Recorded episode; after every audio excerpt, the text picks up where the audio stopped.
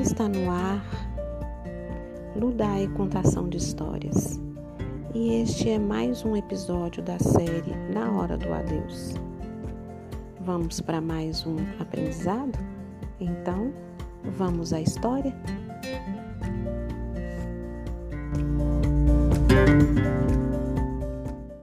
Na Hora do Adeus, pelo Espírito Luiz Sérgio. Psicografia Irene Pacheco Machado. Capítulo 28 Desajustes familiares.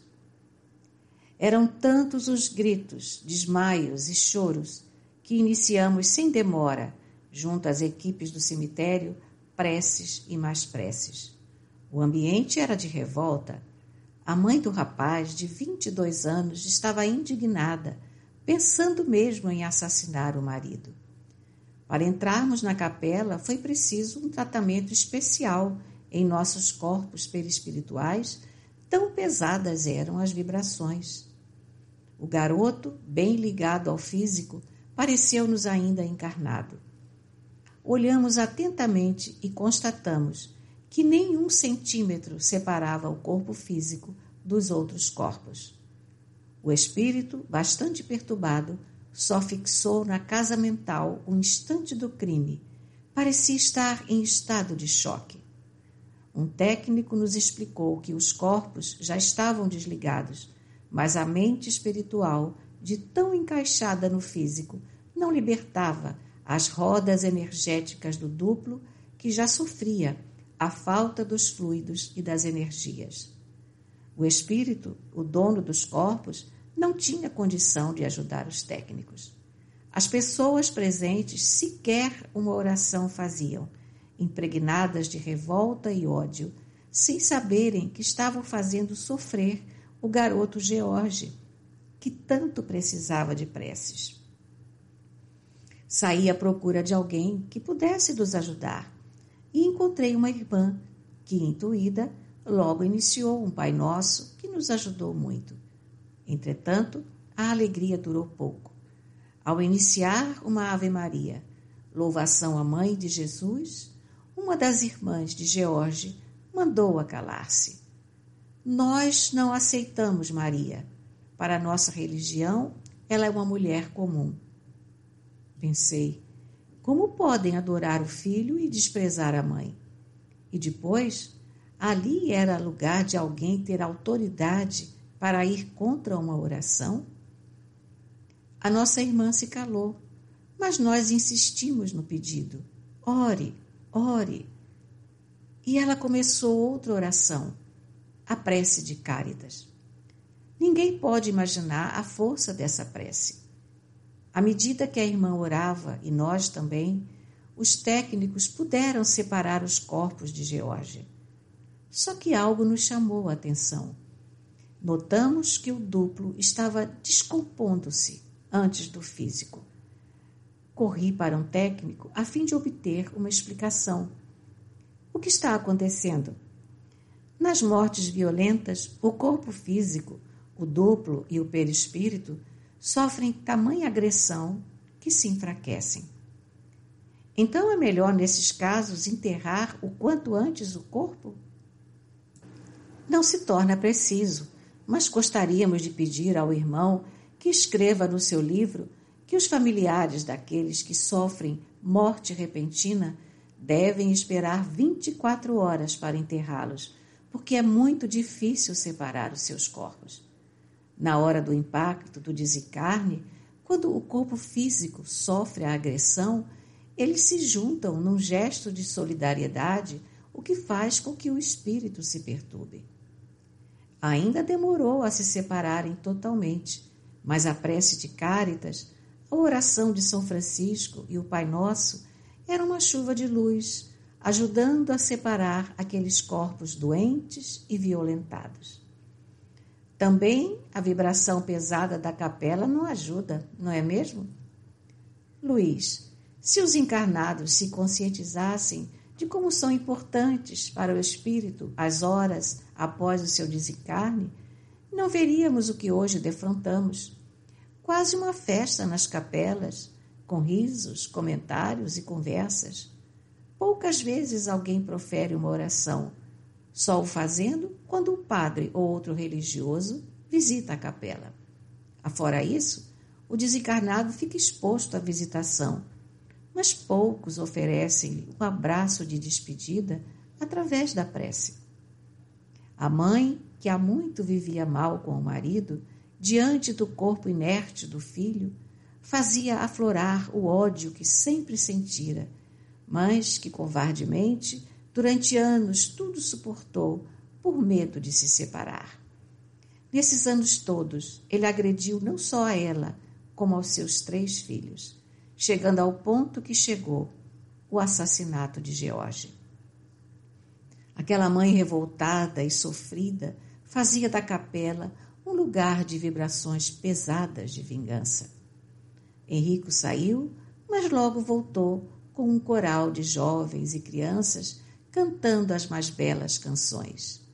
Uma brisa suave varreu todo o ambiente, como que retirando alguns miasmas de ira e de revolta. Mas George, ainda perturbado, permanecia junto ao físico, mesmo já tendo separados os seus corpos.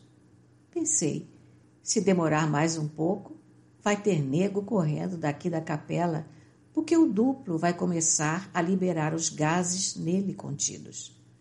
Confesso que já estava esperando que isso acontecesse, quando vimos alguns técnicos já encarregados de não deixar que ali, diante do público, ocorresse tal fato.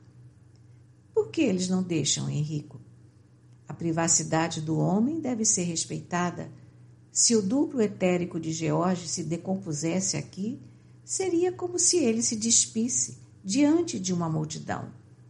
O respeito ao homem é lei na espiritualidade. E George, mesmo perturbado, iria sofrer muito com os comentários referentes ao seu sepultamento. Ainda assim, muitos sentiram um odor bem forte, tanto que alguns familiares acercaram-se do corpo para verificar se ele não estava decompondo-se. Uma das irmãs falou: Você está sentindo, mãe, o mau cheiro? É das flores. Das flores, mãe? Não é. É o corpo. Se a senhora olhar bem, vai notar que ele está ficando arroxeado. Curioso, Aproximei-me do caixão e não pude deixar de refletir. Como os encarnados não gostam de pensar na morte. Na estação do adeus está a grande realidade da vida que mostra a cada homem que a matéria física, sem o espírito, não é nada. É somente um amontoado de carne que, na temperatura ambiente, se decompõe. E os materialistas? Para onde eles pensam que vai o espírito? Que morre com o corpo? E as famosas almas do outro mundo, o que são? Ah, deixe para lá. Agora vamos ver o que está acontecendo com George em espírito. Já separado, ainda se recusava a sair de junto do corpo físico. Era demais para ele deixar a matéria, e não adiantava os mensageiros nem os técnicos o orientarem ele saía e voltava para junto do físico, como que desejando vestir de novo o corpo de carne. Era uma cena muito triste, a luta e o desespero de um espírito diante da realidade do desencarne. Vimos uma senhora de cabelos brancos aproximar-se dele. Vovó Dadá, a senhora aqui? Eu morri mesmo, vó? Não, filho, você não morreu. O que não lhe serve mais é o seu corpo físico. Ele sim morreu. Mas você, meu neto querido, está vivo, bem vivo, porque Deus assim o quis. Vovó, estava na hora de eu morrer? Não sei lhe dizer. O fato já se deu, e agora não é hora de buscarmos culpados, mas de deixarmos de nos sentir vítimas. Caminhe, George, que Jesus nos espera e não olhe para trás. Deixe que os mortos enterrem seus mortos. Para o espírito que desencarnou, não é bom desejar ficar junto ao corpo que lhe serviu e presenciar o funeral. É dor demais e perturba quem deseja esquecer. Vó, o que faço? Lute para sair daqui. Lá fora há um campo e uma colina. Por detrás da colina, um sol de oportunidades que irá aquecer o seu espírito. E mamãe, vó, o que será dela? Acabei de lhe dizer: deixe que os mortos enterrem seus mortos. Sua mãe ainda pertence ao mundo físico e a ele deve servir. Sepultará seu corpo, chorará muito, sentirá saudades, enfim, fará tudo o que fazem os encarnados. Você terá de deixá-los cultivar as suas lembranças e sentir saudades, pois seu espírito não mais pertence ao mundo físico. Quando Jesus disse essa parábola, quis orientar a todos os seus irmãos que na hora do adeus não é dado a quem parte ficar preocupado com que dinheiro será pago o enterro ou com que roupa vão enterrá-lo. Minha família irá sofrer. Que fazer para consolá-la? Ao espírito só restam lembranças e saudades. No mais, ele tem de partir em busca de uma nova vida, a vida livre do espírito, onde terá de recomeçar mais uma vez. O mesmo acontece à criança que retorna em um novo corpo. Ela não pode ficar chorando, desejando voltar ao mundo espiritual em busca daqueles que nele ficaram. E quantas vezes, George, a gente tem de deixar irmãos muito amados que junto a nós estão há milhares de anos. Nem por isso o bebê dificulta a sua vinda ao plano físico. Neste instante, meu neto, você está nascendo no mundo espiritual. Vamos nascer com fé e esperança, trazendo do coração a saudade, mas não desejando que o ódio nem a revolta tomem conta do nosso espírito. Se o seu pai chegou a essa fúria tamanha, você, George, também não teve humildade. O boi bravo faz com que o humilde corra dele. Quem o enfrenta está armado do mesmo ódio e julga-se tão forte quanto ele. Vó, nós estávamos discutindo por causa de dinheiro. Ele queria lesar a família. Esqueça. Vamos esquecer. A porta, que é o túmulo, deve fechar-se para as revoltas e tristezas, e ao adentrarmos nela, devemos dar graças a Deus pela lei do Senhor. Não matarás. Por isso ninguém morre, porque ele, o Pai, não mata as suas criaturas. George abraçou-se com sua avó e ela, repleta de luz, voou, levando-o carinhosamente. A essa altura, nós não tínhamos mais lágrimas. A emoção tomava conta de todos. Pensei, quão importante é na vida de um neto uma grande vó. A avó é alguém que já lutou, já criou seus filhos, já sonhou quando jovem, já se esforçou para criar uma família. Quando os netos chegam, o corpo já não tão jovem parece que recebe uma nova força e muitas grandes mulheres renunciam a tudo para se tornarem avós mães com tal desvelo que os netos as adoram. No caso de George, a avó Clotilde foi a mãe de Maria, tirando-o da matéria. Feliz da mulher que não fracassa como mãe, como avó, nem mesmo como mulher. Amar é um dom, e a mulher que ainda jovem se torna mãe e faz da maternidade um cântico de amor e renúncia, é um tesouro para a família. Ainda mais se ela foi sublime como mãe e como avó, mais sublime ainda. Luiz, falou Pamela, como você ama as avós.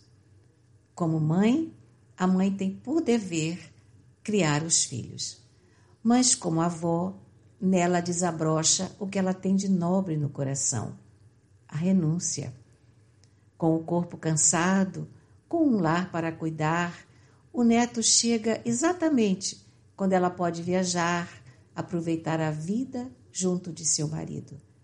Quantas voltam a ser mães dos netos, com novas noites sem dormir, novamente fazendo papinha, lavando fraldas, levando ao colégio, ajudando no dever de casa, enfim, como são sublimes essas mulheres que não dizem não a um filho ou a uma filha quando estes lhes pedem para cuidar dos netos.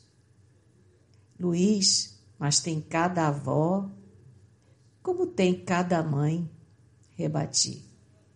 É verdade, falou Henrico. A mulher, quando fracassa na sua missão de mãe, jamais será uma boa avó.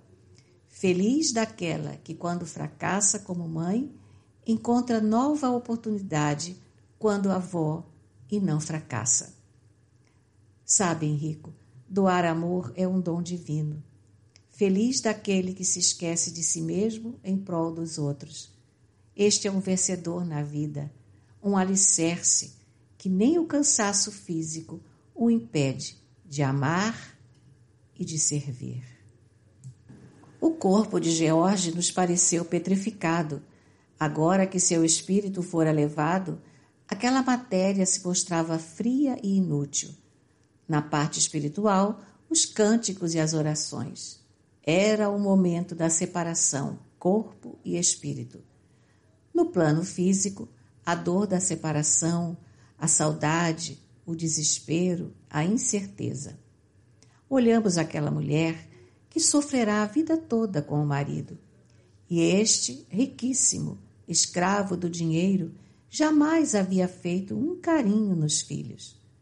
Achava que o carinho iria enfraquecer sua autoridade. Tratava a mulher como se fosse sua escrava, e ela tudo suportou, até vê-lo chegar onde chegou, ao assassinato. O que parece uma briga de família pode chegar a um ponto tal de agressão que o fim pode ser trágico. Polícia ou cemitério. Tudo por quê? Falta de fé, de amor a Deus, de religião. O lar não é um reformatório, e sim uma escola onde todos devem aprender a palavra renúncia. Vamos dar uma chegada até a capela ao lado. Convidou-nos Henrico.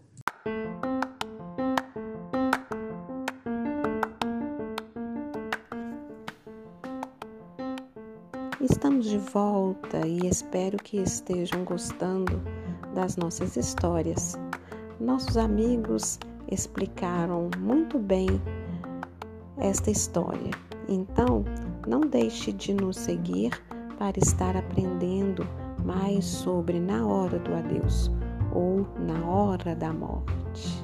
Até amanhã com mais, mais um episódio na hora do adeus. Fique com Deus.